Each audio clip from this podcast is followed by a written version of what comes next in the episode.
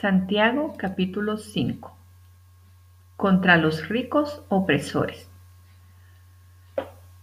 Vamos ahora ricos, llorad y aullad por las miserias que os vendrán. Vuestras riquezas están podridas y vuestras ropas están comidas de polilla. Vuestro oro y plata están enmohecidos y su moho testificará contra vosotros y devorará del todo vuestras carnes como fuego. Habéis acumulado tesoros para los días postreros. He aquí, clama el jornal de los obreros que han cosechado vuestras tierras, el cual por engaño no les ha sido pagado por vosotros. Y los clamores de los que habían cegado han entrado en los oídos del Señor de los ejércitos habéis vivido en deleite sobre la tierra y sido disolutos. Habéis engordado vuestros corazones como en día de matanza. Habéis condenado y dado muerte al justo, y él no os hace resistencia. Sed pacientes y orad. Por tanto, hermanos, tened paciencia hasta la venida del Señor. Mirad cómo el labrador espera el precioso fruto de la tierra, aguardando con paciencia hasta que reciba la lluvia temprana y la tardía. Tened también vosotros paciencia y afirmad vuestros corazones, porque la venida del Señor se acerca. Hermanos, no os quejéis unos contra otros, para que no seáis condenados He aquí, el juez está delante de la puerta. Hermanos míos, tomad como ejemplo de aflicción y de paciencia a los profetas que hablaron en nombre del Señor.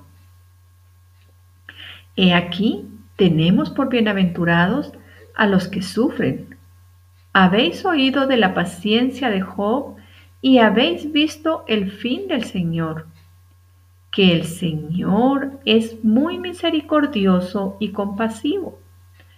Pero sobre todo, hermanos míos, no juréis ni por el cielo, ni por la tierra, ni por ningún otro juramento, sino que vuestro sí sea sí y vuestro no sea no, para que no caigáis en condenación.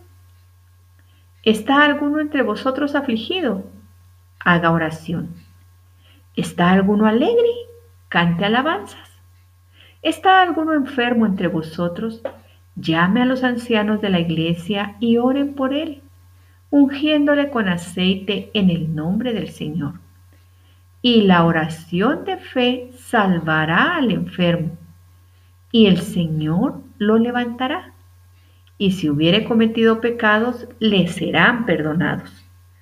Confesaos vuestras ofensas unos a otros y orad unos por otros para que seáis sanados.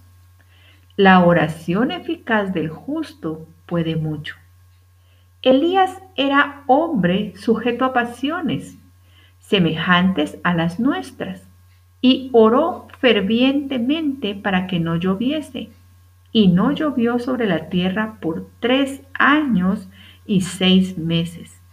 Y otra vez oró y el cielo dio lluvia y la tierra produjo su fruto.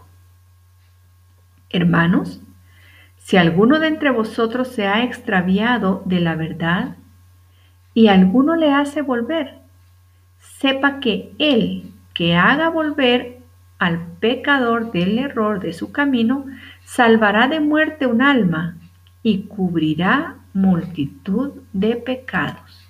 Amén.